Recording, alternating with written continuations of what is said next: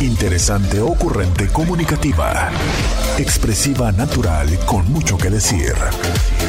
Este es el podcast de Roberta Medina. Te invito, te invito a que eh, visites porque hay una amplia, amplia variedad de eh, programación. De verdad es que tanto puedes encontrar información interesante como eh, también puedes platicar de cómo es que están las cosas por acá en la ciudad de Tijuana y pues siempre también encontrar un consejo de amigos. Entonces, esa es la programación que está en el 1470 de la M, la radio que te escucha. Y es la programación que tú puedes disfrutar desde cualquier dispositivo una vez que te conectas al www.rcn1470.com.mx. Y para ver Diario con Roberta, pues ahí es que tienes no solamente estos espacios, sino también las redes sociales. Y en las redes sociales es Facebook, Instagram y YouTube, donde puedes encontrarnos como Diario con Roberta. Y me puedes escribir, me puedes escribir en el 664 664 1, 2, 3, 69, 69, que ese es el WhatsApp exclusivo para ti, exclusivo para mis Cintis, el WhatsApp que eh, de lunes a viernes de 12 a 1 es el que respondo y es en el que nos acompañamos. Esos son los espacios, esos son los lugares donde yo te agradezco que me estés acompañando hoy y los demás días de la semana. Hoy es martes, martes y ya empieza, ya definitivamente, ya las personas están en plena planeación o ya desde cuándo, ¿no? De lo que será este fin de semana festivo, de lo que será esta conmemoración y esto que nos evoca nuestra sensación, nuestra mm, mexicanidad, ¿no? O sea, ya eh, esta parte de ver las banderas, de prepararnos para festejar ese grito que una vez más creo que muy probablemente ya mm, gran parte de las reuniones que hacemos las hacemos un poco por la por el placer de estar con, nuestros amigos y no necesariamente como muy conscientes de qué es lo que se conmemora, pero lo cierto es que entre el pretexto para tener estos días libres,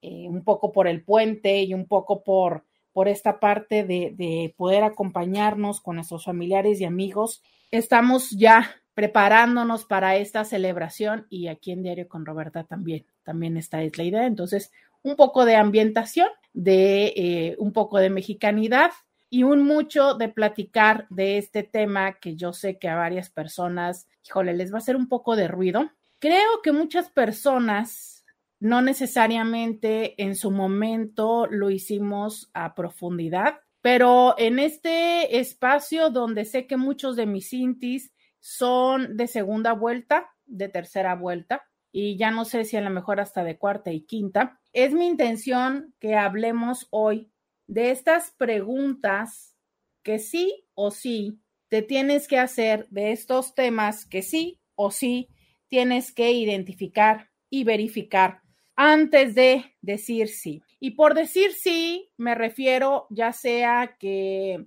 te vayas a vivir con la persona, ya sea que decidas hacer una fiesta y una celebración por el civil, por lo religioso, por lo espiritual, que simplemente decidas irte a vivir con la persona, no importa, eh, cualquiera de todas estas modalidades son parte de lo que hoy quiero platicar contigo. Estas preguntas, estas consideraciones que no siempre hacemos, que no siempre tenemos presente, pero que sí resultan muy importantes cuando decidimos empezar a compartir nuestra vida con alguien, porque lo cierto es que no nada más vamos a compartir eh, lo padre, lo chido, lo sexoso, vamos a tener una experiencia de vida compartida donde habrá cosas positivas, donde habrá cosas que nos alimenten, que nos lleven a tener momentos muy padres, momentos de diversión, pero la verdad es que también en una unión hay eh, retos, hay dificultades, hay situaciones muy complejas. Y hoy que es martes de solteros y de solteras, hoy quiero platicarte de estos puntos que son importantes que consideres antes de que lleves la relación a un punto de mayor intensidad, a un punto en el cual Muchas veces nos dejamos ir eh, porque la persona con la que estamos saliendo es una persona que nos gusta, porque la situación ya llegó a ese lugar, ¿sabes? Después de un tiempo de estar juntos, pues ya cuando menos nos dimos cuenta, nos encontramos ahí y dijimos, es lo que sigue. Yo les he dicho a ustedes que una de las preguntas que siempre me gusta hacerle a las personas que van a consulta conmigo es precisamente por qué se casaron. O sea, ¿por qué decidieron un día irse a, a vivir juntos, a emprender este proyecto de vida? Y me impresiona mucho que muchas personas, quizá más de la mitad, usualmente, a ver, no, creo que tengo tres cuatro respuestas frecuentes. Una, porque apareció un hijo, ¿no? Eh, ya sea porque ya lo habían medio pensado y de todas maneras eh, ya lo tenían en la agenda, pero apareció el embarazo y dijeron, pues bueno, va, de una. O que simplemente ni siquiera lo tenían pensado, estaban empezando a salir, pero pues apareció el embarazo y dijeron, va, ¿no? Toca y toca. Otra que es muy frecuente es porque estábamos enamorados. Algunas personas todavía me llegan a decir porque estoy todavía enamorada, ¿no? O estoy enamorado. Esa es una respuesta frecuente. Y bueno, yo también les digo un poco que es una pregunta, es una respuesta eh, un poco inquietante, porque creo que cuando estamos enamorados, pues es todavía un momento en el que no vemos a la persona como verdaderamente es. Otra que es eh, muy frecuente, muy, muy, muy frecuente, es porque, pues es lo que sigue, ¿no? O sea, ya teníamos un rato juntos, ya, ya habíamos planeado, y claro, o sea, tú preguntarías entonces, Roberta, entonces, pues, ¿cómo más es que si, si no es así, cómo más es que las personas deciden casarse? Sí, claro, o sea, tienes un tiempo en el que compartes con la otra persona y encuentras que tus planes, que tus proyectos, que tus ideas coinciden, que resaltan con la otra persona y dices tú, va, ¿no? Vamos juntando la vida, vamos uniéndonos en esto, claro. Pero fíjate, una cosa diferente es decir, ¿sabes qué? Quien tú eres y a donde tú vas me gusta y yo quiero ir también para allá, ¿vamos? O sea, nos acompañamos en esto. A otra cosa es como, pues ya era la costumbre, ¿no? O sea, es, ya teníamos mucho tiempo juntos, igual a veces me dicen, pues es que la familia siempre nos decía, cada reunión era como, oigan, ¿para cuándo? O sea, es, ¿sabes? Hay quienes todavía me dicen, pues yo ni siquiera tenía como, yo, yo ni siquiera me sentía como muy segura o seguro, pero ya teníamos mucho tiempo y pues ni modo de como que no, ya sabes. Hay quienes me dicen, híjole, es que básicamente era como, empezar de nuevo. Y bueno, cada quien tiene sus razones por las cuales irse a cohabitar. Y hay alguien que me está platicando la, la que tuvo en Instagram. Entonces esto me antoja para que me digan quienes están escuchando el programa y quienes quieran compartirme, literal, cuéntenme por qué se casaron, o sea, por qué decidieron irse a vivir con la persona con la que viven. ¿Qué fue lo que los llevó a, tomar esta decisión? Así literal, yo sé que va a sonar hasta de broma, pero ¿en qué estaban pensando? ¿Qué pensaron que los llevó a decidir vivir con, con la persona con la que viven? Yo quiero que me cuentes al 664-123-69, 69. Quiero que me cuentes, quiero que me digas, ¿por qué te casaste? ¿Por qué? Ya saben, como todos los días hago todo el esfuerzo y toda la intención de que los comentarios que ustedes me dicen son anónimos para que no se sientan balconeados. Pero si no quieres que la persona que está conectada en las redes sociales vea tu nombre, pues mira, aprovecha como los intis del 1470 LAM y mándame un WhatsApp Cuéntenme y díganme por qué, por qué se casaron, qué tomó, qué los llevó a tomar esa decisión. Hoy que estamos platicando estas preguntas que deberíamos hacernos, que deberíamos hacernos antes de decir sí. Con eso empezamos el día de hoy. Con eso nos vamos a la primera pausa del día. Ya volvemos. Podcast de Roberta Medina. Ya regresamos. 664-123-69-69. Dice alguien por acá. Hola, Tocaya, aquí escuchando desde el nuevo trabajo. Ya cerré la puerta de la oficina para estar a gusto. Ja, ja, ja. Saludos. No, bueno, y a ti que eh, justo en este momento te viene muy bien el tema. Digo, no sé si ya para algunas preguntas es un poco tarde, pero justo de lo que estamos platicando el día de hoy es un poco lo que va a pasar en tu vida. Si ustedes ya saben que si no me cambian la foto y o si me cuentan algo que me lleve a identificarlos, puedo recordar quienes me han participado en otros espacios. Y este Inti, pues ya nos había dicho que está organizando su boda en la playa, que no nos invitó, por cierto, no nos invitó, ¿eh? Pero que estaba organizando su boda en la playa. Entonces, bueno, quizás sea un buen momento para que si alguna de estas ideas o estas preguntas no han aparecido, no se han puesto sobre la mesa, todavía se puedan poner.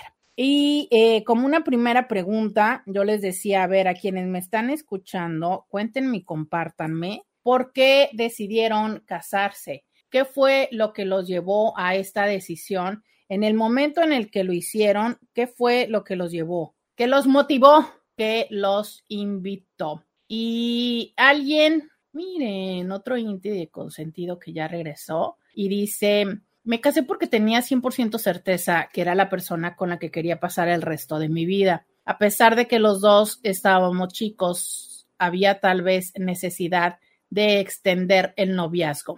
Teníamos 24 los dos. Pues, pues que estaban chiquitos. Estaban chiquitos, pero fíjate, me puedo imaginar, solo me puedo imaginar, la sensación de, de tener de sentir, valga la redundancia, de sentir la certeza de que es la persona con la que quiero estar.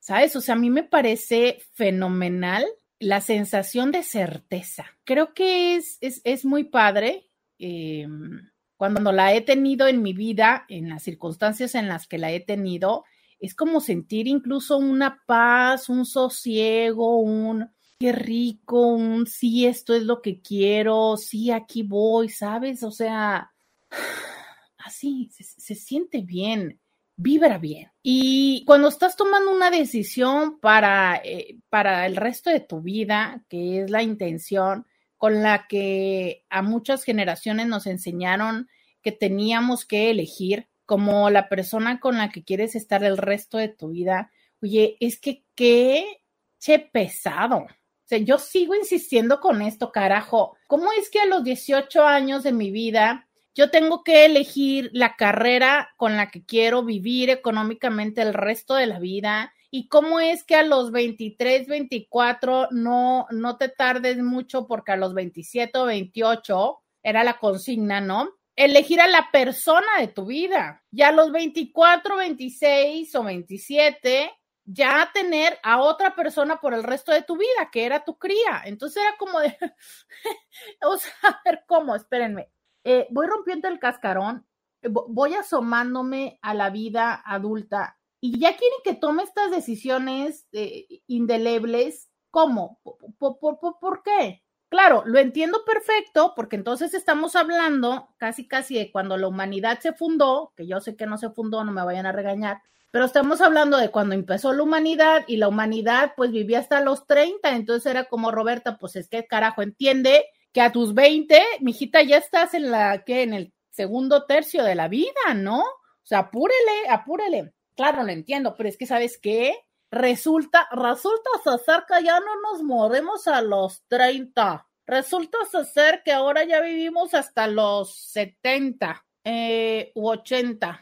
Entonces, ¿no? ¿Qué hacemos con esto? Y luego me estás diciendo que nada más una persona, cuando por otro lado me estás atiborrando y bombardeando de toda la novedad y la diversidad y las formas y todo, o sea, no sé, y dices como, algo complejo que simplemente hoy, una vez más, como tantas veces, pongo en la mesa para que estemos compartiendo y estemos platicando. Por supuesto que eh, también con gusto estoy recibiendo todos estos mensajes de buenos días que siempre me acompañan. Y quiero leer estos mensajes que tengo en Instagram también, que con, me dicen, el reto está, hay que estar en las buenas y en las malas y comprender al otro y si no, ser francos y decir hasta aquí. Claro, ahora, gracias que en el 2020 QVOLE ya tenemos superpuesta en la mesa la opción de decir con permiso, que es una gran ventaja que hace 40 años las personas no tenían.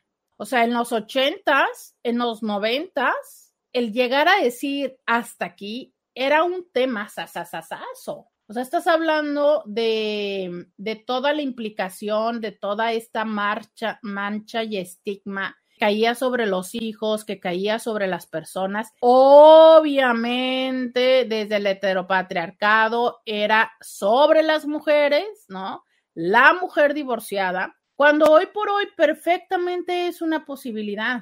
Y esto nos da una gran riqueza, nos abre la puerta para, yo creo, que entonces ser conscientes de que estar en la relación que tienes es porque tú quieres estar ahí, pero también es esa responsabilidad, ¿no? O sea, es hoy por hoy no puedes, no se vale que estés culpando a los hijos porque estás en esa relación. Pero tampoco se vale a que culpes a los hijos porque te metes en una relación. Aunque bueno, ¿quién soy yo para decir si se vale o no se vale? Solo es eh, importante tener presente que, que es eh, el lugar o a quienes le queremos poner nuestra responsabilidad. Dice, yo me casé por mensa y por escapar de mi familia tóxica, la neta. Y totalmente cierto. O sea, es que muchas personas estábamos en una, en una dinámica que, que no, que no, que no nos era sostenible, que no nos gustaba. Y entonces, desde estar involucrados, y esto sigue siendo una realidad, ¿eh? Desde estar involucrados con alguien a quien percibimos que es la persona que nos puede llevar a tener otra vida diferente, decidimos involucrarnos e irnos y, y, vivir con ellos o con ellas. Y sabes qué? Esto no acaba como se veía en las películas en la adolescencia. Podemos tener 30 y 40 y seguir viendo o esperando que el otro sea quien cambie mi expectativa de vida, que puede ser desde lo económico, o sea, si yo pienso que esta persona me va a llevar a cambiar de código postal y por eso es que me involucro con ella o con él y por cambiar de código postal ya saben que es una forma de decir que entonces voy a escalar en el nivel socioeconómico. Si es que esta persona a lo mejor no voy a escalar en el nivel socioeconómico, no es que voy a cambiar de código postal, pero simplemente no voy a tener que trabajar,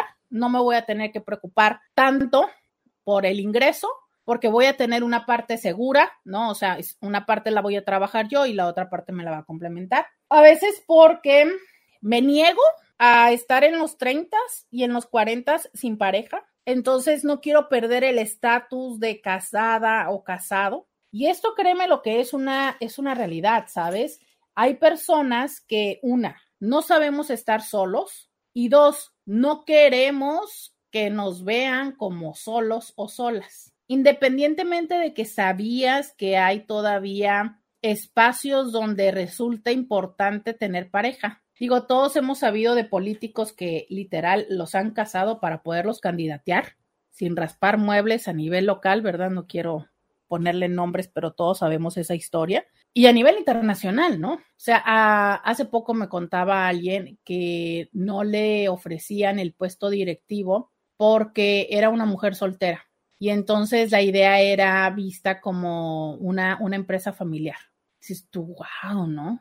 Son pocos, son pocos los espacios, son pocos los espacios, pero todavía sigue sucediendo. Entonces, simplemente es como yo no quiero decir o yo no quiero ser una mujer divorciada o soltera o sola, entonces pues ni modo. Con esta persona veo que hay una posibilidad y lo tomo. Veo que cada vez es menos y deseo y voto, por favor, imploro, pido, doy mis 25 centavos y todo lo que quieran, porque cada vez, porque no exista un solo caso de alguien que se haya visto que, a ver, que se sienta obligado y obligada a establecer una relación heterosexual por condiciones sociales cuando no es el deseo de su corazón. ¿Sabes? Creo que cada vez la sociedad es menos exigente en ese sentido, pero entiendo que todavía hay abuelas y este, bisabuelas, que todavía hay matriarcados y patriarcados en casa donde no le permiten esa posibilidad a sus nietos a sus nietas y que todavía esto hace que se obliguen a tener una experiencia de vida hetero o al menos a, simularla, ¿no? Entonces yo espero de verdad que, que eso llegue a desaparecer porque me parece que no es felicidad para nadie de todas las personas involucradas y por supuesto primordialmente a eh, la pareja, ¿no? Dice alguien por acá, yo me casé porque era lo que seguía, de qué cagada, ¿no? Híjole, es que tenemos tan, pero tan, pero tan, tan, tan impreso el, el guion. O sea, es naces, creces. ¿Cuándo te empiezan a hablar de esto? Cuando eres un peque, ¿no? a los cuatro, cinco, seis años y tú vas a crecer y vas a tener tus hijos y cuando vayas a la escuela y cuando salgas de la escuela te vas a casar y luego vas a tener a tus hijos y luego, ¿sabes? Entonces es como, ya, ya, ya, ya no lo pusieron, es más, no nos dieron otras opciones yo entiendo, ahora les voy a contar que la película de Thor realmente no me súper encantó, pero me pareció muy valioso, creo yo, el mensaje que quisieron dar a otras generaciones, que es, ¿sabes que también puedes querer ser heroína? ¿No?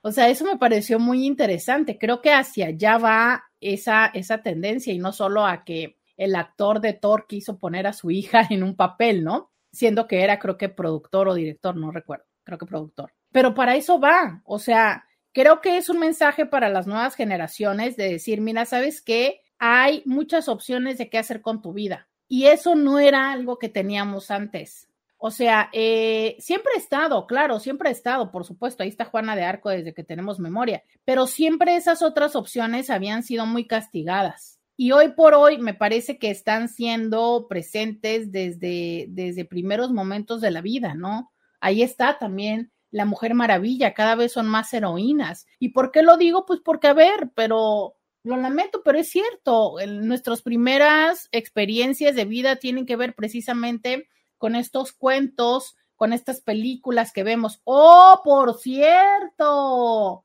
que ayer y que en estos días ya supieron lo último que se hizo viral de Disney. Vamos a ir a la pausa y volvemos. Roberta Medina. Síguela en las redes sociales. Intis, yo estaba platicando una idea antes de irme a la pausa, pero en eso se me atravesó otra idea. Ya saben, Intis, así es mi cabeza. Y afortunadamente así también son ustedes que me ayudan a regresar al carril. Entonces, en esta ocasión no quiero dejar de contar la segunda idea que se me metió mientras estaba con la idea anterior. Entonces, ustedes aguántenme la primera idea para que en tres minutos me acuerden dónde andaba yo, porque quiero entrar al paréntesis. Entonces, abrimos paréntesis. Resulta que lo que yo entiendo, ¿ok? Va lo que yo entiendo, que no me he metido a, a verlo a profundidad, pero estoy segura que habrá quienes me vayan a ampliar esta información. Entiendo que hay una convención de temas de Disney. Yo los creo o sea, lo interpreto y lo entiendo que es algo así tipo el Comic Con, pero solo de Disney, ¿no? Entonces, en esto, que obviamente es como presentar las propuestas de lo que se va a salir más adelante, el hablar de, es que recuerden que Disney tiene un mundo, pero un mundo, pero un mundo, un mundo, un mundo, un mundo de franquicias. O sea, un mundo de franquicias. Y en estos días fue esa convención, que es una convención de más de un día. Y eh, hubo un pedacito, ¿sabes? Que muchas personas llegamos a ver, que fue ahí cuando yo dije, ay, ¿cómo es esto?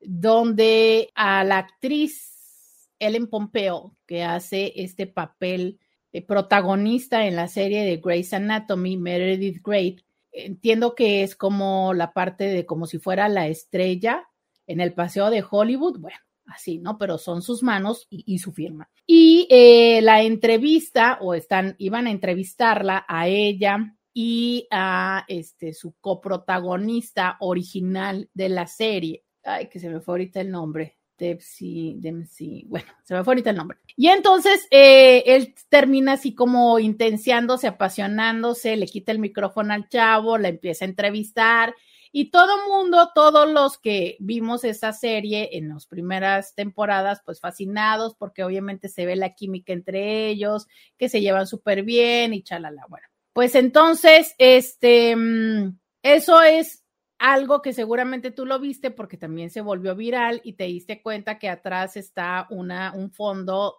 azul que por, porque es precisamente el de esta convención. Y en esta convención, pues ellos están presentando avances de lo que serán las próximas películas. Y esto también lo pueden, eh, lo puedes ver tú desde casa, estos avances. Bueno, pues resulta que en estos días se volvió súper viral el hecho de que presentaron los avances de lo que va a ser el live action de La Sirenita. ¿Qué es un live action? Es estas películas que antes fueron de dibujos animados y que ahora se va a hacer la versión con personas. Básicamente es la, forma más sencilla de decírtelo y más simple. Entonces, ahora van a filmar, bueno, más bien no, ya filmaron La Sirenita con personas y esta es una película que va a salir en mayo del 23. Pero ¿cuál va siendo la sorpresa? Que a la hora de que sale en esta convención y que ya está disponible para ver el trailer, que son estos cortos de la película, hay una niña que es, es pues es, es una niña, es ahí donde, no sé si políticamente tengo que decir negra o este, de, con descendencia afroamericana, y está viendo la película y entonces la niña tiene una reacción súper emocionada y dice, es que mira, se parece a mí, es, es, de color, se parece a mí. Y entonces la niña tiene una emoción así intensa, pero no solo es ella. Hay personas que han hecho como, mm, han compartido la reacción de sus hijos, pero sobre todo de sus hijas, aunque ya vi también la de un niño, de decir, mira, o sea, finalmente hay una princesa que es como yo. Y eso ha, vuelto eh, a todas las personas con muchísima ternura a decir, wow, ¿no? Obvio, por otro lado, está la parte de si es una inclusión eh, forzada, de que obviamente Disney se estaba quedando eh, lento, ¿no? Que si Black Lives Matters y que si ya tenía tiempo y chalala y todas estas partes. Pero yo digo, o sea, qué padre justo lo que les decía hace dos minutos con esta idea anterior de decir, eh, qué padre que entonces ya están incluyendo no solo la opción de que pueda ser heroína, sino que mira, también las personas que tienen una test diferente están incluidas. Y lo que yo diría es, qué padre, porque en las películas ya eh, primero incluyeron a personajes LGBT, no, pues LG nada más, ¿no? Eh, ya incluyeron a personas con, con descendencia afroamericana. Yo espero que lo que siga también es que ojalá que por favor incluyan a personas con otras corporalidades, porque pues siguen siendo corporalidades estereotipadas. Pero así vamos en esta parte de la inclusión y solo por decirles, ojalá que si les llega el video, ahorita no lo tengo identificado, pero si no podría en cuanto lo tenga, compartírselo en las redes eh, y decirles que justo eh, es padre ver la emoción de esas niñas de decir, wow, es como yo.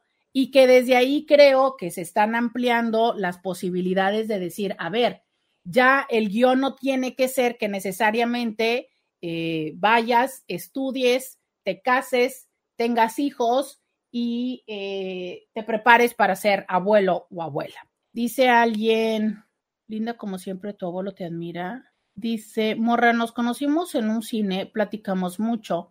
Otro día nos vimos y platicamos y le dije, nos vamos a casar. Estás loco, pero deja pensar, vivimos 54 años juntos.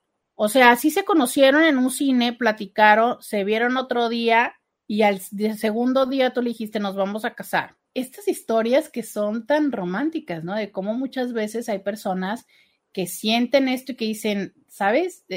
así es, yo, yo, es contigo. Y esto lo explican muchas personas que creen y que mm, hablan de lo metafísico y que incluso dicen, bueno, es que son almas que ya se reconocen, almas que traían una historia anterior Y, lo creo, lo creo, cierto, ¿no? O sea, eh, mis ex suegros así fue. En una semana decidieron, se conocieron y decidieron casarse. Y tienen, no sé, este, como, ay, caray, deben de tener como 60 y hubo de años juntos, ¿no? Y dices tú, wow, wow, o sea, una semana, en una semana decidir y claro, hay otras personas que tienen tres años y que sienten que ya es lo que sigue y aún así no, no cuaja, ¿no? Por eso es que hoy diremos de qué cosas tenemos que justo que pensar. Dice, pues consejo no pedido para el INTI, no te cases, primero vive con la persona. Uy, uy, uy, uy. Esto yo no debería decirlo, ¿verdad? Pero bueno, ni modo, ya saben, hashtag las monjas me traumaron. Yo me acuerdo cuando las personas empezaban a decir eso, ¿no? Es que no, no, no se casen. Vayan a vivir juntos y ya que vean si se llevan bien, ya se casan. Era una cosa de, pero ¿cómo se te ocurre, no? O sea, claro que no. Eso no es amor. O sea, si tú realmente estás convencido de que amas a la otra persona, tienes que eh, ir por todo, o sea, tomar, casarte, legalizarlo y desde el amor y luchar y hacer y, era como, ah, caray, ¿no? O sea, como es, uy, es que si yo he decidido primero vivir con la otra persona, es, no, bueno, o sea, yo recuerdo que había innumerables argumentos desde que te estás abaratando, de que obviamente, pues si ya si ya van a tener todo como si estuvieran casados, como por qué es que, para qué se iban a querer casar ya contigo, desde eso no era amor, eso era libertad. Uy, uy, uy, uy, uy, uy, uy, uy, uy. Aquellas historias tan pesadas, ¿y por qué las estoy diciendo? Porque también sé que todavía hay abuelitas que tienen estas ideas y que de repente dicen, ¿cómo? ¿Por qué? ¿Por qué se van a vivir juntos? Que hay personas que dicen, es que eso de irse a vivir juntos es como para tener la salida fácil, ¿no? Es como porque no se quieren comprometer. Mm, pues te cuento que no. Les he contado en algún momento, seguro sí, que hay quienes hablan acerca de que, por ejemplo, las personas que viven en unión libre tienen no solo mejor vida sexual, sino hay una situación muy interesante y seguro que todos conocemos estas historias de personas que vivieron mucho tiempo juntos y luego deciden casarse por alguna cuestión de o por aniversario o porque alguna de las dos personas siempre quiso casarse, se casan y casados duran meses o duran dos o tres años y luego se divorcian. ¿Han escuchado ustedes historias así de personas que han vivido mucho tiempo juntos, pero al casarse les truena la historia? ¿Y saben por qué es? Porque justo sí sabemos que hay una manera diferente de comportarse que sucede en muchas personas, no en todos, pero que sí sucede en algunas personas. Y es un poco esta parte de la certeza. O sea, es una cosa interesante porque hay una sensación como de, pues ya estás, ya te tengo, ya eres mío, ya eres mía, ¿sabes? Aunque, aunque en el hecho de que si no firmamos papeles, aún así está tanto la potencialidad de que te vayas como de que seas mío o mía. Y esto hablando para simplificar el punto, porque me voy a la pausa en menos de 30 segundos, no porque alguien sea de la propiedad de alguien, ¿ok? Esa es la sensación, así como de ya estamos, ¿sabes? O sea, esto es por... Eh, ya. Entonces, cuando sentimos la seguridad de que esta persona está con nosotros o que nosotros estamos con esta persona, hay ciertas cosas que dejamos de hacer. Hay ciertos cambios que vamos teniendo. Pero como me tengo que ir a la pausa y seguro esta es una idea que necesitamos ampliar, te voy a pedir que me empieces a compartir tus ejemplos. A todas y todos los que están casados, yo les voy a pedir que en esta pausa sean suficientemente honestos y honestas con ustedes mismos y me digan 664-123-6969. Cosas que cambiaron en ustedes mismos o en su relación una vez que se casaron. 664-123-6969 y en este momento yo les digo que para mí casados es unión libre, arrejuntamiento o por todas las leyes, cosas que cambiaron en ti o en tu relación una vez que de alguna forma dijeron sí. Vamos a la pausa y volvemos. Podcast de Roberta Medina. Ya regresamos. 664-123-6969. Todavía no me contestan mi pregunta. Empezaré a leer los mensajes anteriores. Dice, creo que buscamos a personas por los vacíos que no logramos cubrir nosotros mismos y no nos hacemos responsables de nosotros mismos. Eso es cierto. O sea, muchas veces lo que queremos es que alguien venga y resuelva esto que no queremos hacer por nosotros. Eh, creo que esa es la peor forma de buscar pareja. O sea, es si tú no estás, si tú no estás haciendo lo suficientemente, así, si tú no estás haciendo lo suficiente para mantenerte en tus dos pies, en todo lo que te rodea, literal, en todo lo que te rodea, en lo personal, en lo profesional, en lo familiar y en lo emocional. Si todavía no te puedes sostener y cargar todo tu ser tú solo y tú sola, creo que entonces no es el momento para buscar pareja. Mira, lo pienso así. Eh, en este justo momento lo estoy pensando así, ¿ok? Y te invito a que me acompañes con esta imagen mental que estoy creando. ¿Has visto los, los globos, al menos como nos enseñan, que son los globos aerostáticos, que tienen unos como costalitos, no sé si serán de arena, eh, que nos han enseñado que los van soltando para poder perder peso y elevarse, ¿no? Bueno, algo así va la vida.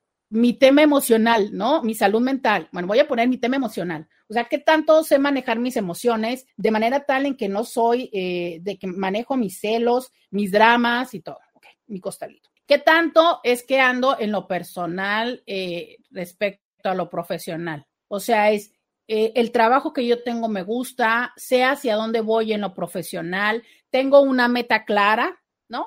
Ok, eso es mi costalito de lo profesional. Mi costalito de las finanzas. ¿Qué onda con el dinero? Tengo una, tengo una fuente de ingresos, sé manejar mi dinero, cómo ando con mis deudas. Soy la típica persona de que le debo a todo el mundo o que vivo con, ¿qué? A la quinta pregunta, que vivo al día, que ahorro. ahí está mi costalito de las finanzas. ¿Qué onda con mi familia? ¿Cómo me llevo con mi mamá? ¿Cómo me llevo con mi papá? ¿Cómo me llevo con mis hermanos? ¿Qué tanta este, dependencia emocional, mamitis y demás tengo? ¿Cómo ando con la familia? Traigo bronca, soy de las personas en que odio a mi mamá, odio a mi papá y tengo cinco años que no les hablo y entonces este, yo pienso que, que las mujeres o que los hombres todos son unos infieles o que este, son alcohólicos y que entonces odio el alcohol. O sea, ¿qué onda con esto? ¿No? O sea, es ya como de ya acomodé mi tema familiar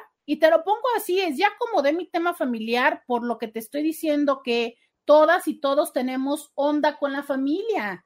Así tengas muy buena familia, pero tenemos onda. ¿Por qué? Pues porque fueron los, los, los primeros seres humanos con los que compartimos la vida. Entonces ya acomodaste eso, ya acomodaste tus sentimientos respecto a lo femenino, a lo masculino, a mamá, a papá, a los vínculos. Ok, ese es el costalito de la familiar. Oye, ¿Cómo andan los costalitos de las relaciones, de tu historia personal, relacional? ¿Ya resolviste con el ex? ¿Tienes exes que cargar? Independientemente de si has o no has vivido con alguien, ¿qué onda con tus exes? O sea, la neta, la neta, todo el mundo tenemos exes. Algunos ni los contamos ni nos acordamos, pero algunos son los exes. Y a veces esos exes están muy presentes en la vida, están todavía en el mapa. A veces ya no están en el mapa, pero no importa están en nuestra mente. Hace poco escuchaba a alguien que me decía, ¿no? Es que, híjole, es que no puedo evitar darme cuenta y acordarme que cuando estoy con él, pues es que me acuerdo del otro y hay algunos centímetros de diferencia, ¿no? ¿Y cómo le hago? Y es en serio, ¿cómo le haces? ¿Cómo le haces cuando hay unos centímetros que no se pueden cambiar? Porque hay cosas que se pueden cambiar, pero no puedes aparecer centímetros de la nada. Entonces, ¿qué onda? ¿Ya acomodaste? O bien, el ex está aquí presente y viene y se aparece y, te manda flores o, o, espérate, porque lo que antes en mis tiempos, en mis tiempos, yo que soy una ruca, en mis tiempos, ay, es mucho que no escuchaba la palabra ruca. Ay, en mis tiempos te mandaban flores y ahora Y ahora te ponen likes. ¿Estás de acuerdo conmigo? ¿Estás de acuerdo conmigo que en tus tiempos y en los míos antes te mandaban flores, ¿no? Algo. O sea, la manera de decirte todavía estoy aquí era la, la, la, particularidad de las nuevas, de la tecnología nos ha regalado eso. Pero en punto es, entonces te ponen like y tú dices, oh, me puso un like y te encantas y te, y, me decía alguien en consulta, ¿no? Y te sonríes tú sola y te ríes tú sola. No, perdóname, pero ese ex no está acomodado. Entonces, ¿qué onda con nuestro costalito de nuestra, de nuestra historia romántica? Ok. Oye, ¿tienes hijos? ¿Qué onda con tu costalito de los hijos? O sea, tus hijos, eh, tienes un, una relación sana con tus hijos, hay buena comunicación, hay respeto con tus hijos, le tienes límites a tus hijos claros. Porque perdóname, pero es que si tú no te sabes llevar con tus hijos, no te comunicas bien con ellos, tus hijos barren y trapean el piso contigo porque tienes un chorro de culpa, porque te divorciaste, porque les quitaste la familia que tenían, porque has estado ausente por lo que sea, perdóname, pero es que cuando venga otra persona, ¿qué crees? Lo va a sufrir. Porque si tú nunca le has puesto límites a tus hijos porque tienes un chorro de culpa, porque o te cacharon poniendo el cuerno o lo que sea, o porque tú finalmente decidiste que ya no querías seguir con él porque él te golpeaba, pero nunca le dijiste nada a tus hijos y entonces tú eres la culpable de que la familia se haya terminado, aunque él era un desgraciado, pero nunca nadie supo, ¿no?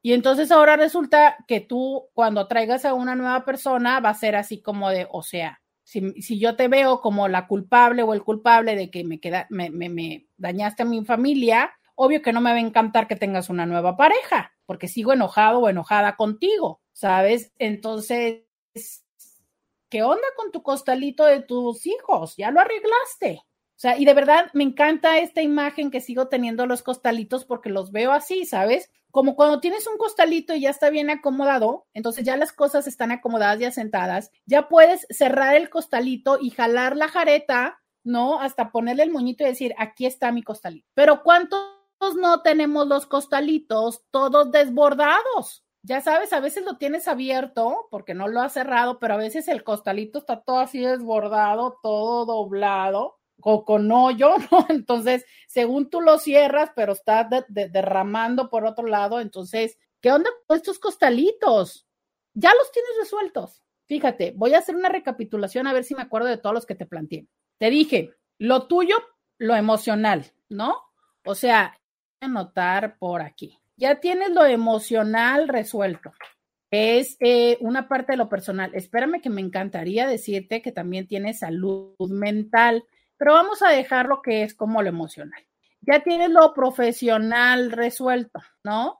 Ya tienes lo económico resuelto, entendido y acomodado. Ya tienes lo familiar, ya tienes a los, la, la historia, la historia relacional, que sería básicamente los exes. Ya tienes a los hijos resueltos ¿Sabes qué también me gusta? Lo social. ya tienes una vida social, porque aquí está una cosa muy interesante y ahí me acuso, me acuso a mí misma. ¿Sabes? Cuando somos personas que no tenemos muchos vínculos sociales y entonces, además de querer pareja o a veces para lo que queremos a la pareja es para tener a alguien con quien ir a los lugares. Entonces es como, quieres a alguien que por ser tu pareja vaya contigo y te acompañe a las cosas que quieres ir pero entonces asumes que porque es tu pareja, o sea, si no tienes muy claro esto, puedes asumir en que porque es tu pareja no te puede decir que no, ¿sabes? Entonces tú quieres ir a ver a Bad Bunny y tú asumes que porque es tu novio tu novia, tu marido tu esposa, no te va a decir que no. A ver, permíteme, pero es que no todo el mundo es para ir a ver a Bad Bunny, como no todo el mundo es para ir a ver la arrolladora, y aquí es donde yo me estoy mordiendo la lengua, ¿no? ¿Sabes? O sea, pero es cierto. Entonces, ¿qué onda con tu parte social? Hace poquito me decía también alguien en consulta, es que es mi mejor amigo. Ajá, y claro que es súper chido que tu pareja sea la persona con la que pasas ese con quien es pero ¿sabes qué? No puede ser también solo tu mejor amigo, o sea, necesitas tener un mejor amigo, necesitas tener una mejor amiga. Sí, qué padre que con tu pareja haya una amistad, pero perdóname, necesitas tener también un mejor amigo y una mejor amiga con quien, a ver, simplemente, ¿qué pasa cuando esta persona a la que tanto amas y con la que estás es quien precisamente te está haciendo volar la cabeza de enojo? Y entonces, perdóname, pues no tienes a quién decirle, ¿no? ¿Por qué? Porque hiciste a esta persona a todo. Entonces, sabes que también lo social es importante. Oigan, miren que ya me están proponiendo otro, otro costalito, no alcanzo a leer todavía, voy a leer el mensaje, pero vamos viendo. Me encanta la idea que ustedes también propongan costalitos. Tengo que irme a la pausa. Miren, ya ven, ya me balconearon. Tampoco el concierto de los Bookies. Intis, quiero ir a ver a los Bookies. ¿Quién quiere ir conmigo? Quiero ir a ver a los Bookies. 19 de noviembre. Quiero ir a verlo. Vamos a la pausa y volvemos. Roberta Medina, síguela en las redes sociales. Bienvenida, bienvenido a la segunda hora de Diario con Roberta. Te saluda Roberta Medina, soy psicóloga, sexóloga, terapeuta sexual, terapeuta de parejas, terapeuta de familia. De lunes a viernes, la INTI con la que platicas temas de la vida, del amor, del sexo y de lo que sucede a tu alrededor. Gracias por acompañarme, ya sea a través del 1470 de la M, la radio que te escucha, a través de Facebook, de Instagram o de YouTube. Pero sobre todo, muchas gracias por tus WhatsApps que me haces llegar a través del 664 123 69 69 este WhatsApp que es exclusivamente para ti, que eres mi para ti que quieres compartir, que quieres ser parte de esta comunidad, que cada vez somos más gracias a que tú nos compartes. En este momento yo te pido que si no le has puesto me gusta o no nos has dejado un comentario en nuestra transmisión, lo hagas. Cualquier comentario, cualquier me gusta y compartir es de ayuda y de utilidad. Muchas gracias por ayudarme a crecer esta comunidad. Gracias, gracias. Eh, dice por acá alguien, y muy importante, el costalito de las creencias religiosas y sociopolíticas. Híjole, vamos a poner este costalito. Muy importante el costalito de las creencias religiosas y sociopolíticas. Sí, carajo. Sabes que mm, yo creo que esto a ver, es que sí, de, creo que definitivamente es algo de lo que tienes que conversar, aunque creo que hay personas que no necesariamente le dan, bueno, no es cierto. Adiós. Yo misma me corregí. Gracias. te voy a decir, creo que hay personas que no necesariamente le dan mucha importancia, pero más bien creo que el no darle importancia es su postura. Entonces, también es importante conversar esto porque resulta que te casas o estás compartiendo con alguien que es súper, súper intensiado, ¿no?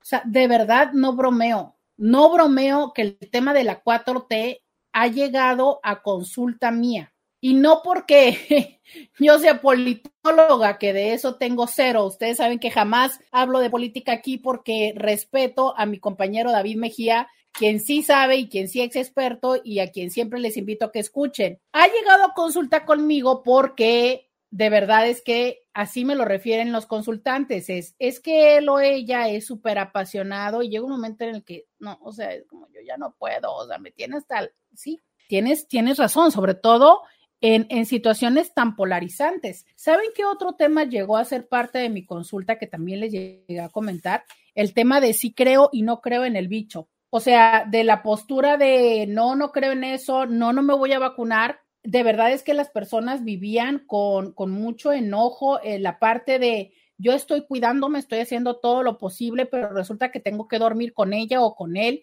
y ella o él no cree en esto y entonces me pone en riesgo. Sí, definitivamente ese es un tema. Entonces, en cuanto no tengas todos estos costalitos listos y que tú digas, a ver, ¿no? Yo puedo caminar por la vida con todos mis costalitos así como si fuera...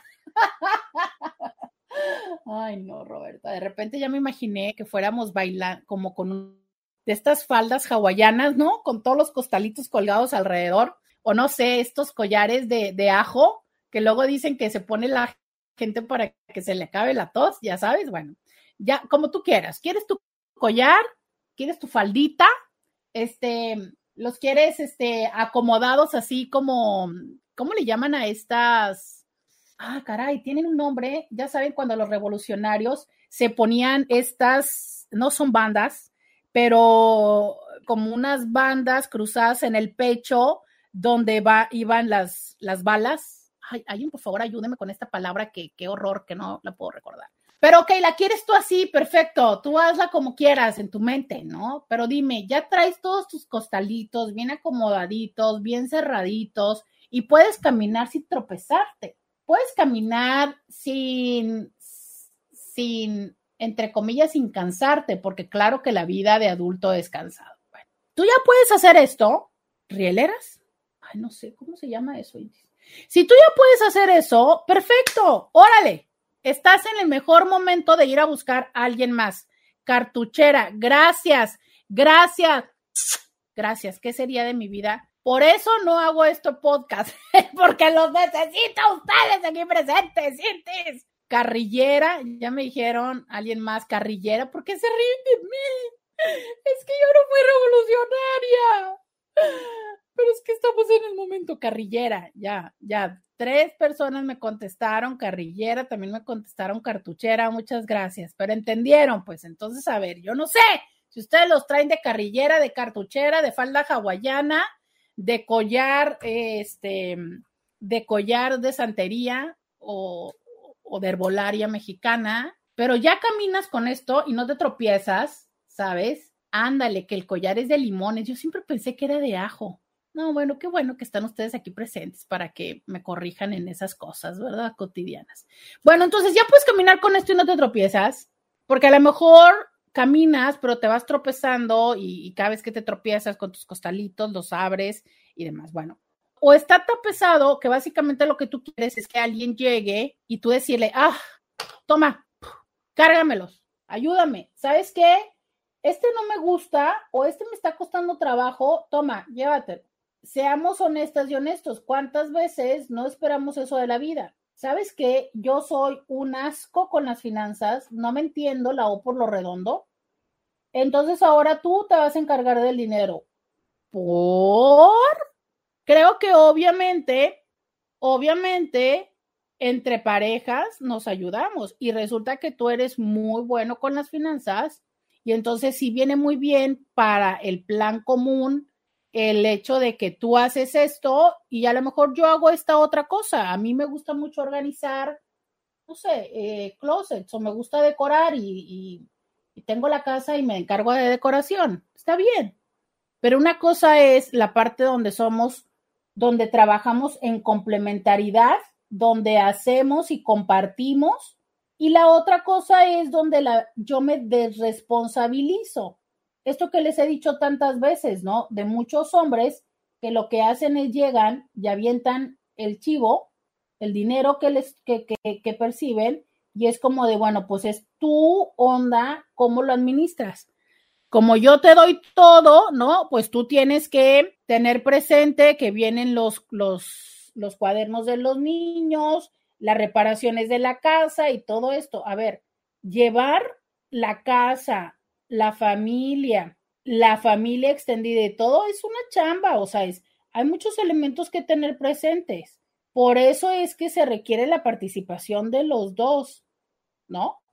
Entonces, esta parte donde yo lo que busco es alguien que se haga cargo de lo mío, ahí es lo ahí es también donde estamos haciendo un perfecto caldo de cultivo para la dependencia. Y claro, también para que la otra persona se llegue a cansar. Porque, a ver, recordemos que la otra persona también trae sus costalitos. Y a lo mejor sí, a lo mejor te contraste con alguien que tiene mucha fuerza, mucha tolerancia y que le da para cargar sus costalitos y los tuyos. Qué chido, qué chido. Sin embargo, recuerda que hacerte responsable de esos costalitos es parte del ser adulto. Que a quienes se les cargan sus costalitos, pues es a los niños, ¿no? O sea, estas personas que están en formación y en crecimiento y que justo se hace mientras aprenden. y que es parte de la tarea el decirles y el irles enseñando cómo hacerse cargo de ellos, ¿no? Cómo llenarlos, cómo acomodarlos, cómo tenerlos. Pero si tú pretendes que como adulto alguien más se haga cargo de todos estos, perdóname, pero entonces lo que quieres, pues no es una pareja, no es otra persona adulta, lo que quieres es alguien que la haga como de tu papá o de tu mamá, ¿no? O sea, alguien que se haga cargo de ti.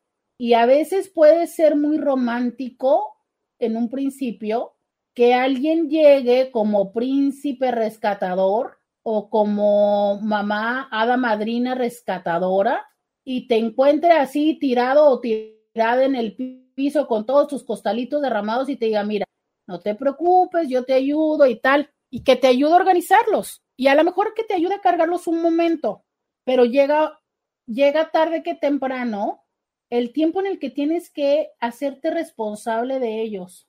Créeme lo que cuando no volvemos a ser adultos, el vínculo se empieza a desgastar, ¿sabes? O sea, creo que como pareja, a lo largo de toda la historia, llegamos a tener momentos en los que estamos así, un poco desvalidos y un poco necesitando que el otro cargue eso. Y sabes, está bien, creo, ¿no? O sea, para eso somos pareja. Y habrá momentos en los que incluso yo me encargue de todos tus costalitos, los organice, los, los alimente y los cargue. Pero también toca que en un momento tú te levantes por tus propios pies y lo vuelvas a hacer. Y sabes que no solamente lo hagas, sino que también estés lo suficientemente fuerte y preparado para que cuando yo no pueda con los míos, tú me ayudes, porque también esta es otra parte.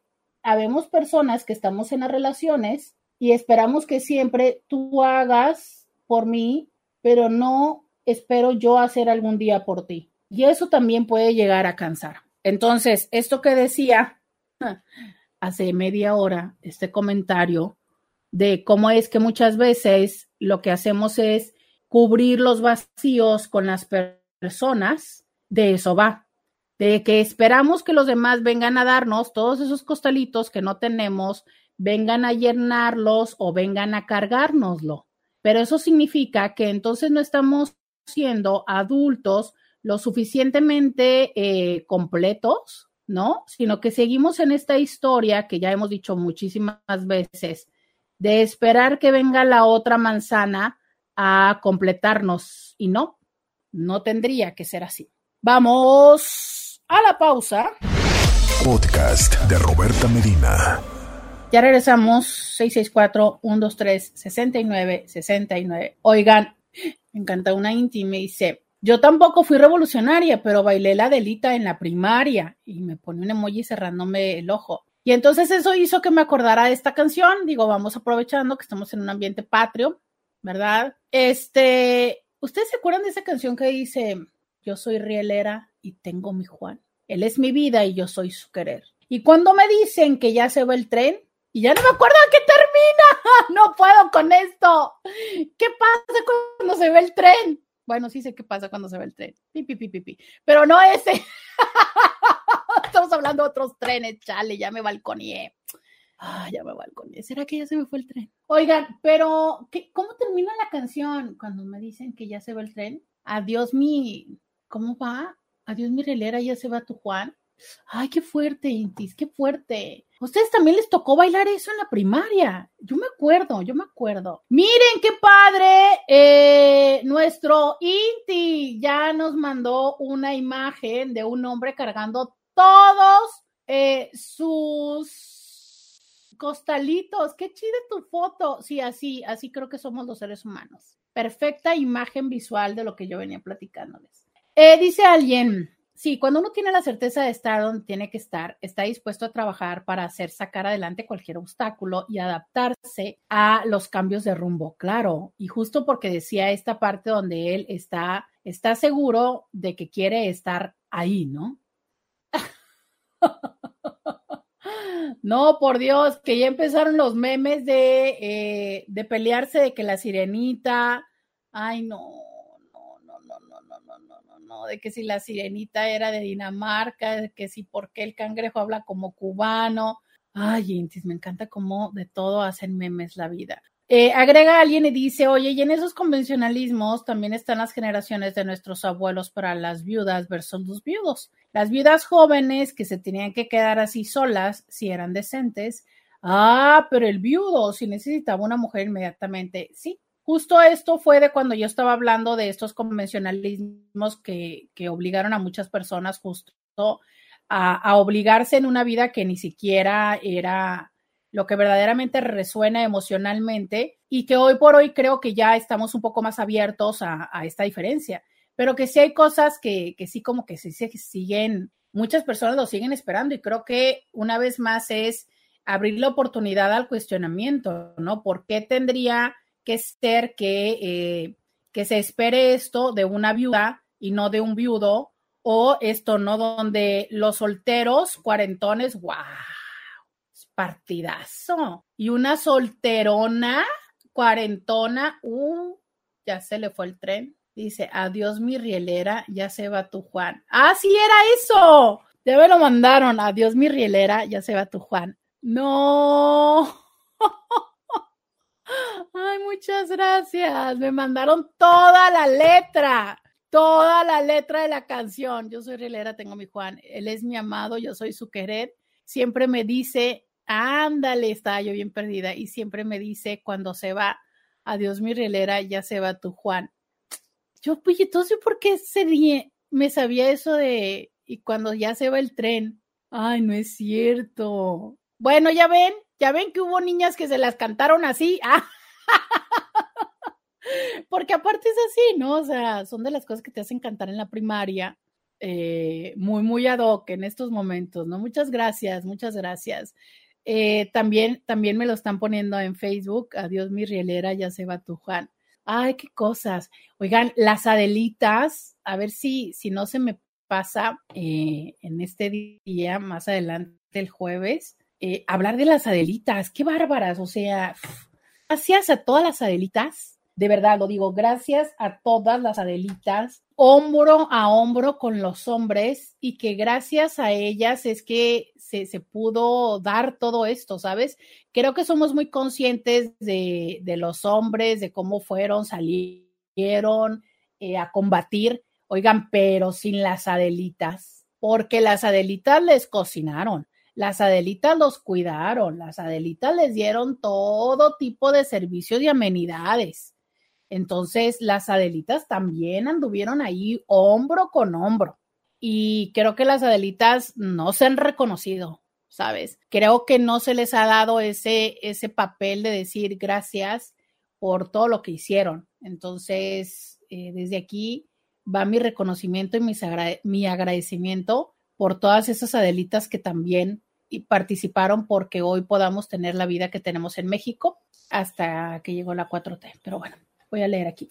En mi relación justo pasa eso, mi pareja no tiene amigos y siempre me dice que no la escucho y que no tiene a quien más platicarle, entonces es frustrante. Sí, sí, porque fíjate, no tiene más amistades y entonces eso significa que tú la tienes que escuchar y, y a ver, sí como pareja, digo, lo siento, pero es que sí nos toca un poco de escuchar a nuestra pareja, la verdad, sí, ¿no? Oye, ¿cómo te fue el día de hoy? Oye, ¿cómo estás? Oye, cosas, sí, sí es parte de, sí, sí, sí, pero si también eh, nos toca como todo, todo, todo, todo este paquete, híjole, sí puede ser un poco complicado, ¿no? Por eso le decía, es, sí deben de tener una befa o un befo, al menos, al menos. Y esto va, escúchame bien, para todas las personas que se pelean con las amistades de su pareja. Créeme lo que no, de verdad, te está ayudando a llevar el paquete te está ayudando. No se peleen, al revés, véanlos como socios. Dice alguien, eso hay que tenerlo muy claro antes de empezar a relacionarse. Yo tengo muy claro que no me podré relacionar con alguien muy religioso. Ya eso para mí es un límite. Sí, o sea, es cómo vas tú, cuál es tu creencia. Oye, sabes también, cuál es tu creencia desde lo religioso y de lo político. Porque a veces nos puede parecer interesante cuando estamos en el plan dating, como de, oh, sí, platicamos de esto y luego diferimos, pero, pero eso es lo interesante, y he aprendido cosas, ajá, pero al rato que ya le sale lo intenso o la intensa, o que están peleando por otras cosas y que además aparece eso, Entonces sí, definitivamente es qué tanta intensidad en ese tema llega a tener la persona. Gracias. Ya me explican acá. Dicen que me acordé de mi Juan. Dice, yo también me la sé con el tren. Sí, a mí me enseñaron de cuando me, que ya se ve el tren. Pero bueno, gracias, gracias, Cinti, por tú también apoyar esta emoción de que también te enseñaron que se iba el tren. Yo creo que porque desde niña nos querían traumar con que se nos iba el tren con el Juan. Es que está gacho, está gacho. Está feo que se vaya el tren y que se lleve al Juan. Ya ven, a partir de hoy ya no me llamo Roberto. A partir de hoy soy Adelita. Porque ya se me fue el tren con el Juan. Voy a leer este mensaje. Totalmente de acuerdo con todos los rubros que hay que considerar. Yo un día antes de casarme cumplo 10 años de relación, 7 de vivir juntos. Ha sido un viaje lleno de emociones, cosas muy lindas y cosas no tan buenas de conocerse, de entenderse, de aceptarse, pero sobre todo de tener conciencia de que todos los días uno decide estar ahí con esa persona. Pasa la etapa del enamoramiento, se vuelve un amor consciente, maduro, en el que aceptas a la persona con virtudes y con defectos, siendo los defectos los que más problemas causan, pero es bien bonito el saber que la otra persona quiere darte lo más importante que tiene su vida y compartirla contigo. Estoy bien emocionado, Tocaya, y quiero ver qué me depara el futuro. Mi terapeuta me dijo que la conexión y la relación que tengo con mi pareja está súper fuerte y el tiempo lo respalda. Estoy muy contento y como plus, cada cosa que escucho contigo y reviso, la comparto con él. Todo lo que nos abone a ser mejores y entendernos mejor, va. Claro, fíjate, esto es la parte de tener esta como intención y este trabajo constante de eh, ser conscientes de cómo somos, de qué es lo que estamos haciendo como pareja y qué es lo que nos puede llevar a un lugar de crecimiento y mutuo, ¿no? Porque creo que este es uno de los retos también, de los cuales hablábamos el día de ayer. Resulta que nos conocemos, nos encantamos, nos gustamos, empezamos a, emprender esto y, por ejemplo, una persona le gusta y le llama la atención este tipo de contenido de eh, reflexión y de crecimiento personal y la otra persona no. Entonces, hay una persona que está involucrada con la mejora personal y la otra persona no. Acto seguido, lo que va a suceder es que una persona va a tener un crecimiento y la otra persona no. Y a lo mejor a mí no me gusta porque yo no tengo la paciencia de escuchar, yo no tengo la paciencia de leer, pero sabes qué? Participo de lo que tú me cuentas, de lo que tú me dices y te acompaño en la toma de decisiones y me comprometo con lo que encontramos que puedes hacernos mejor. Y eso es suficiente, o sea, vale, que no se necesita que los dos escuchen el programa o que los dos vayan a terapia, pero sí que los dos participen de los compromisos y los cumplan. Y eso, por supuesto, que nos está hablando de compromiso en pareja y de un crecimiento. Vamos a la pausa y volvemos. Roberta Medina, síguela en las redes sociales. Ya regresamos, ya regresamos, 664 1 2 3 69 69 es mi WhatsApp donde te leo y también te escucho si es que quieres mandar un mensaje. Voy a escuchar este WhatsApp y ustedes también conmigo a este WhatsApp que llega al 664-123-69-69. Hola, de hecho estaba, estaba escuchando de mi hermana que le dijo una amiga, le dijo su amiga, yo quiero encontrar un hombre que me ame, que esto, que el otro, que allá, que, que me trate bonito, bueno, todas esas cosas lindas. Y le dijo mi hermana, y ¿tú qué estás dispuesto a dar? Y pues la amiga se quedó patinando, ¿no? Y, ahora, y hace poquito me puse a pensar eso en mí. Yo dije, estoy metiendo en la cabeza o traigo en la cabeza de que, ay, que los hombres, que esto, que no son amorosos, que no dan tiempo, que no son comprometidos. Y no me quiero enamorar por eso, a futuro. Pero también pensé, dije, pues si también yo ahorita no estoy dispuesta a dar nada, ¿qué me estoy preocupando? Me estoy viendo a los pobres hombres que no quieren dar cosas, pero yo ahorita no estoy queriéndome comprometer en nada. Así que pues, ¿para qué me angustio? ¿Para qué me, para qué los tacho de, de malos cuando no es así? También es pensar yo que no estoy dispuesta a hacer y pues para qué quitarle tiempo a una persona. Exacto, justo esto va, ¿no? O sea, es cuando yo les decía, si no tienes tus morralitos, tampoco le estés exigiendo a la otra persona. O si tú quieres que te ayuden a cargar los tuyos, oye, ¿y tú qué tan, y qué tú, tú qué tan disponible estás para también cargar algunos cuantos de la otra persona? Porque en uno de, en una de esas, eso es lo que pasa. O sea, es, esta persona te ayuda con los que no te encantan, pero tú le ayudas con los que la otra persona no le encanta, ¿no? Y entonces hacemos ese trabajo colaborativo. Ah, no, pero si tú nada más quieres a alguien que, que se haga responsable de ti, que te cargue lo tuyo y tú muy linda, muy lindo, oígame, como que tampoco. Porque, ¿sabes qué es viable esto? O sea, literal, te estoy hablando en serio de, a ver, es que ya les decía hace un momento, ¿no? Con ese ejemplo de las finanzas. A mí esto mm, mm, no se me da perfecto. Yo me encargo de eso y tú, ¿qué otra cosa o qué, qué de qué otra manera estás aquí eh, participando de, de, la pareja, ¿no?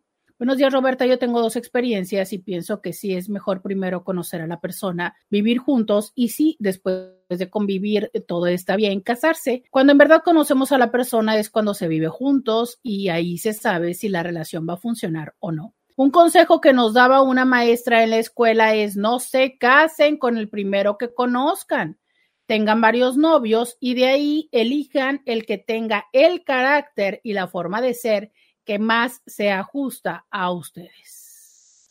Me dice, yo te acompaño a ver a los bookies. Miren, sí, yo quiero ir a ver a los bookies. Eh, es cierto, totalmente cierto esto. Alguien dice, si quiere conocer a Andrés, vive, vive con él un mes. Y sí, ¿no? ¿Por qué? Porque la realidad está en que no conocemos verdaderamente cómo es la persona, a menos de cuando ya convivimos, cuando vivimos retos, cuando vivimos eh, circunstancias complicadas, difíciles, cuando estamos estresados, carajo, hasta cuando estamos acalorados. ¿Cuántas personas no se vuelven insoportables cuando estamos acaloradas? Cuando estamos hambreados. Entonces, hasta que conocemos a la persona en esas dimensiones, es que verdaderamente podemos decir, ¿sabes qué? Va, ¿no? O sea, es, es, alguien que puede resolver, con quien puedo resolver retos y con quien puedo vivir, con quien puedo caminar, ¿no? Este, yo también les he dicho eso, o sea, hasta que vivan todas esas experiencias, entonces es una condición que pueden decir ustedes, va, es una persona con quien puedo estar. Entonces, a ver, leo este mensaje antes de adentrarme a la información. Cierto, Intis, borré, no, quiero llorar, quiero llorar. Ya ver que estaba guardando todos los costalitos, pues que los borré. Ay, en fin, así pasa. Hola, me casé por salir huyendo de mi familia, buscando la felicidad. Me casé y duré 24 años. Yo no estaba enamorada, pero creí que iba a ser feliz era yo muy ignorante e inocente y me fue muy mal. Violencias todas, daño psicológico. Hasta hoy en día me cuesta decidir lo que es mejor para mí profesionalmente hablando, pero soy muy trabajadora. Fíjate que total, totalmente cierto esto de cómo es que el estar en una relación va a ser complicado el generar nuestra propia identidad, ¿sabes?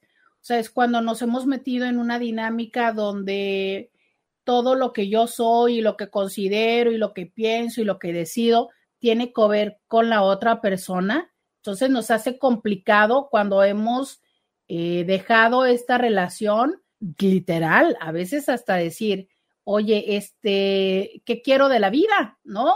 O sea, eh, ¿a, qué, ¿a qué me quiero dedicar ahora? Porque incluso hay personas que me dicen, pues sí, es que ahora tengo todo el tiempo del mundo, pero pues ya no sé qué hacer. Mm, ya no sé cómo, ¿para qué? ¿Sabes? Como, ajá. Y luego, y luego, ¿qué? ¿No?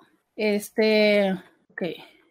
Pues les decía que entre algunas, hay, hay muchas, hay muchas preguntas, de verdad, hay muchas preguntas. Entre lo más, vamos de lo grande a lo pequeño, ¿no? ¿Cómo esa persona y cómo tú, o sea, cómo nos relacionamos, ya les decía, con la familia? Hay mucho apego con los papás, de manera tal en que tú o yo tenemos mamitis o papitis, que no podemos movernos si mamá o papá no están presentes y ya sea que esa mamitis o papitis pueda ser emocional o forme parte del siguiente punto, que es lo económico. Pero ¿qué tanto hay? Ahora, este punto aplica tan entre comillas, como a favor como en contra. O sea, en un primer momento podemos decir, ay, es que es súper familiar, es que, ya sabes, trata súper bien a su mamá, a su papá, pero esto puede literalmente también estar en un grado intensiado donde sea una hipervinculación con mamá y con papá. Y recordemos que en estas dinámicas, la situación va generando que no haya un espacio ni para la pareja y para los hijos subsecuentemente. ¿Sabes? De hecho, hay estudios que permiten ver que justo esto pasa.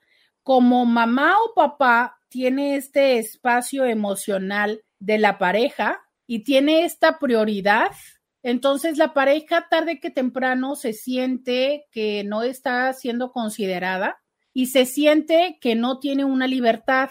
Y más cuando esta relación y esta vinculación con los papás son tan fuertes que entonces los hijos lejos de tener este distanciamiento emocional para prepararse para hacer su propio espacio y su propio nido, lo que hacen es llevar la dinámica a que entonces pretenden que la pareja se convierta como en otro hijo de mamá o de papá, ¿sabes? Y entonces pretenden que esta pareja participe de las decisiones y de las dinámicas como si fuera una hermana o un hermano y que también, como quien dice, se forme, ¿no?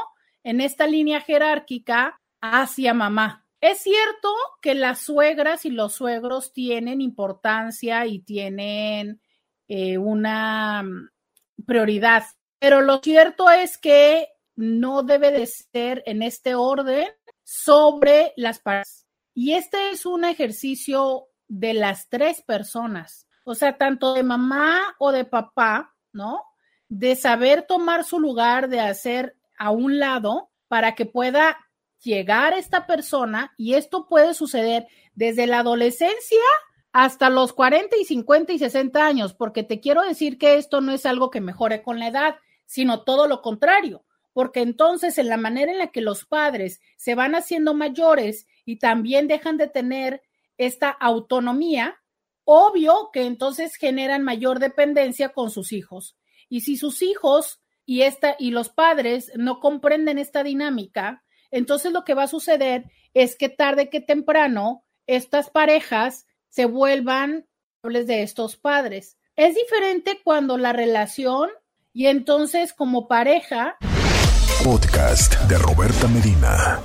Ya regresamos 664 123 69, 69. Y entonces, eh, estas preguntas o estos puntos que hay que identificar. ¿Qué onda con cómo está tu vínculo o el vínculo de tu pareja con sus papás? Están muy, muy, muy apegados de manera tal en que después vaya a generar esto un problema en la manera de tomar decisiones y en la de establecer prioridades. O en su defecto está tan desapegado de su familia que en un primer momento te puede parecer algo excelente, excelente o te puede parecer algo tan complicado que dices tú, uff, a ver, es que esto se convierte en una situación complicada porque entonces esto impacta a mis hijos o porque son el tema que no se puede tocar.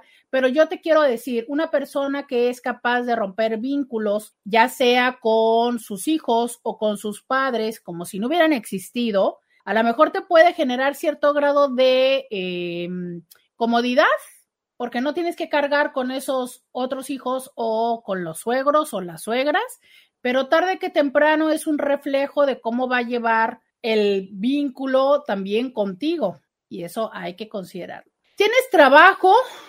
¿Tu pareja tiene trabajo? ¿Tienen autonomía económica? La realidad está en que no nos gusta eh, tener o mezclar esta idea del amor con el dinero y luego tenemos ideas románticas de que a pan, cebolla y frijoles podemos sobrevivir, pero créeme lo que cuando la dificultad económica se hace presente, muy, pero muy, pero muy frecuentemente los vínculos también se pueden llegar a debilitar, ya sea que eh, te puedas llegar a sentir asfixiado o que haya una diferente toma de decisiones en cuestión de gustos, hobbies o prioridades. ¿Qué tanto es que la persona es económicamente estable? Es una persona, ¿cuánto tiempo tiene en el trabajo? ¿Le va bien en su trabajo? ¿O es de esas personas que se le ha pasado cambiando de trabajos, emprendiendo proyectos, que en un principio te puede parecer súper emocionante? Una persona que emprende, que es soñadora, que va por sus sueños, ¿qué tal? Y de repente te puedes dar cuenta que es una persona justo así, que no necesariamente es muy estable, que sí persigue sueños, pero no lo suficiente como para poder alcanzarlos porque pierde el interés y que eso puede llegar a generar que no tengan una economía estable. ¿Cómo es en su trato con las otras personas? Lo hemos dicho muchísimo desde cómo trata a los meseros, cómo trata a las personas con las cuales se involucra pero sobre todo cómo trata a las personas con las que se involucra cuando está en una situación jerárquicamente superior, esto es, a sus subordinados, ¿no? O a los que piensa que son como sus empleados, que decíamos, como los meseros o el viene, viene. O sea, de alguna manera te permite ver la verdadera personalidad de con quien estás, verdadera personalidad de con quien estás. Porque claro, seamos honestos, nos comportamos diferente de en función de cómo sentimos el, poder sobre las otras personas. Estas cosas tan interesantes como los celos, que si bien es cierto hay mucho que hablar de ello y tenemos programas dedicados a ello, la realidad está en que algo que puede en un principio parecer romántico, sobre todo si venimos de una relación en la cual no tenían mucha atención para con nosotros. En un primer momento nos puede parecer algo chido que alguien nos quiera, nos busque, ¿no? Tenga este interés hacia nosotros tan intenso. Sin embargo, recuerda que los celos también pueden ser una condición de control, de posesión.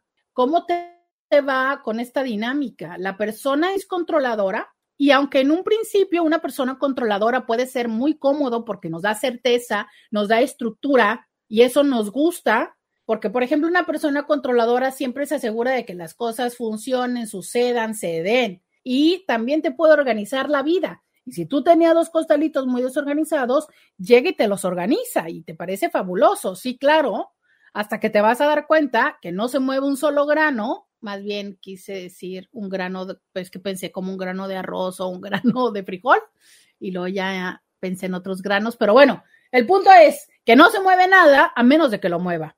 Y créeme lo que eso puede ser muy asfixiante e incluso hasta desvalorizante.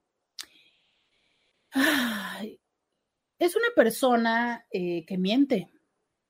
Sabes que muchas muchas veces estamos con personas que mienten y no somos lo suficientemente conscientes porque incluso esas mentiras, esas mentiras pueden hacernos cierta ventaja.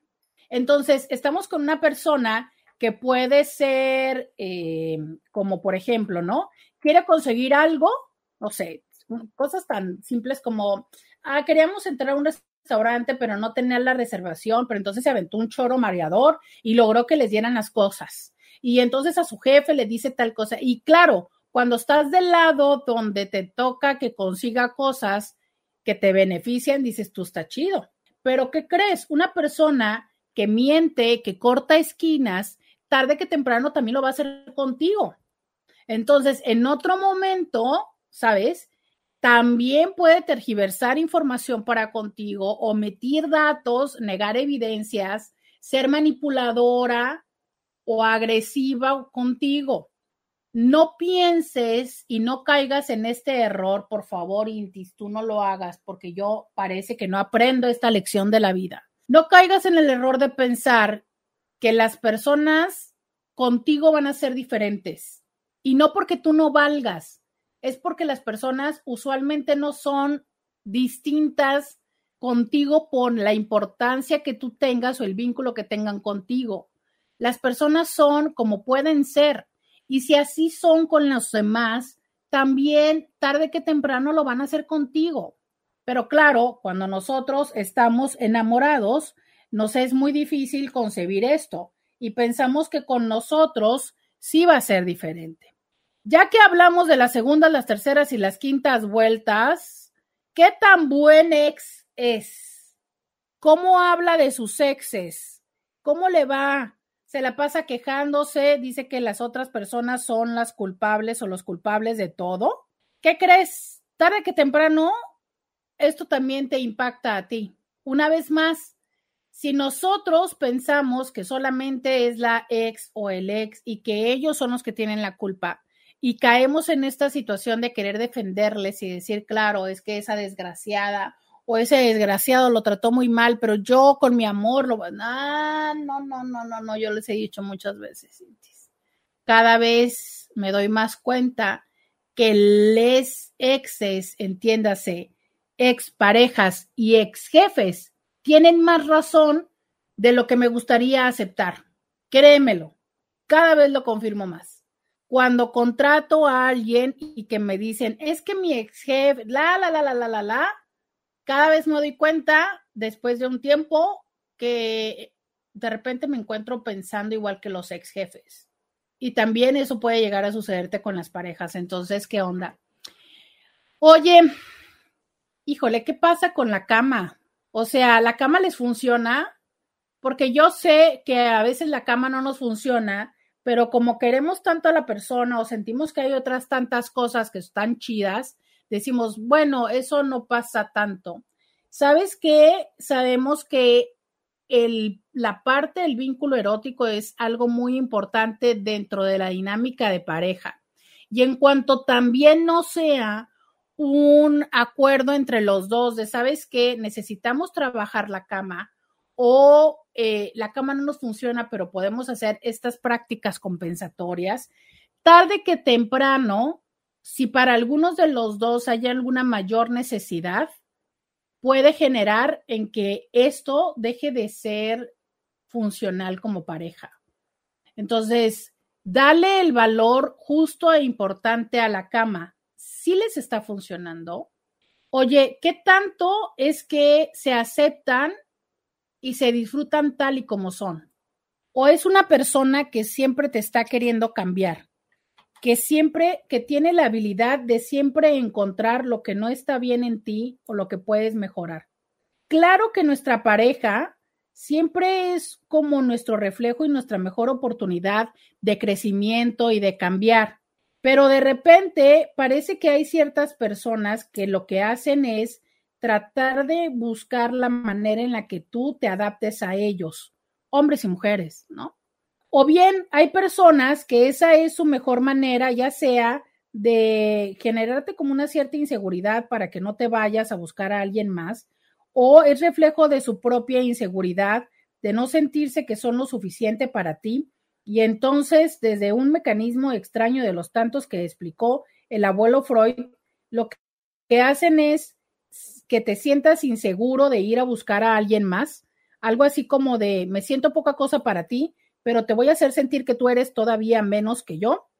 Y, y eso también es un mecanismo un poco dañino y perverso. ¿Tú cómo te sientes que tu pareja te ve? ¿Sientes que para tu pareja te ve de una manera en la que le encantas y te ve que eres suficiente y que le gustas, o te sientes como que siempre estás a prueba, que no es alguien que, que se sienta feliz de estar contigo.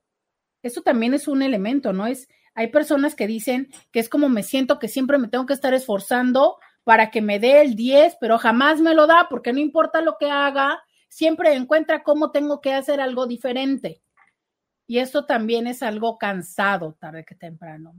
Fíjate que por otro lado, también llega a suceder que hay personas que son hipercomplacientes, que se desvive por hacer todo para ti, que para todo tú puedes balar el jarabe tapatío encima de ellos y nunca te van a decir que no. Y aunque puede parecer desde la fantasía algo divino, sobre todo si venimos de una relación en la que siempre nos han dicho que no a todo, tarde que temprano puede ser una relación que se convierte en algo muy, pero muy desbalanceado, como también eh, puede llegar a parecerte en ciertos momentos cansado el peso que eso conlleva de una persona que te dice que sí a todo que aunque sé que en este momento no me puedes como comprender el por qué le pongo el nombre de peso, pero que sí conlleva una parte de responsabilidad una vez que una persona está disponible a decirte que sí a todo. Entre ellas también porque podríamos entender que es una persona que así como no te puede poner límites a ti, muy probablemente no le pueda poner límites a otras personas y que tarde que temprano convivir con alguien que no es capaz de poner límites te arrastra a ti a todas las circunstancias que acepta por no ser capaz de decir que no. Entonces, aunque en un momento pueda ser agradable, también tarde que temprano puede tener estas otras implicaciones negativas para ti. Otro elemento, ¿cómo maneja sus enojos? Es una persona que es agresiva, es una persona que responde rápidamente de manera negativa. Eso es algo que tenemos que empezar a valorar. Si es una persona, si se enoja rápidamente, es importante que le pongas atención ya. Hablar de las finanzas, no solamente que te des cuenta de si hay o no estabilidad de de que tú te hagas cargo, de qué me haré cargo yo, pero sobre todo de los hijos, tendremos hijos, ¿Quién se encargará desde cosas como cambiar los pañales, cómo queremos que sea la educación de los hijos, cómo queremos que eh, sean bautizados o no. Esto también es algo muy importante, ¿sabes? ¿Qué pasa con esto? ¿Qué pasa, no? Y quiero decirles gracias a todas las personas que nos han acompañado a través del 1470 de la M y decirles hasta mañana. Escúchala en vivo de lunes a viernes a las 11 de la mañana por RCN 1470 AM.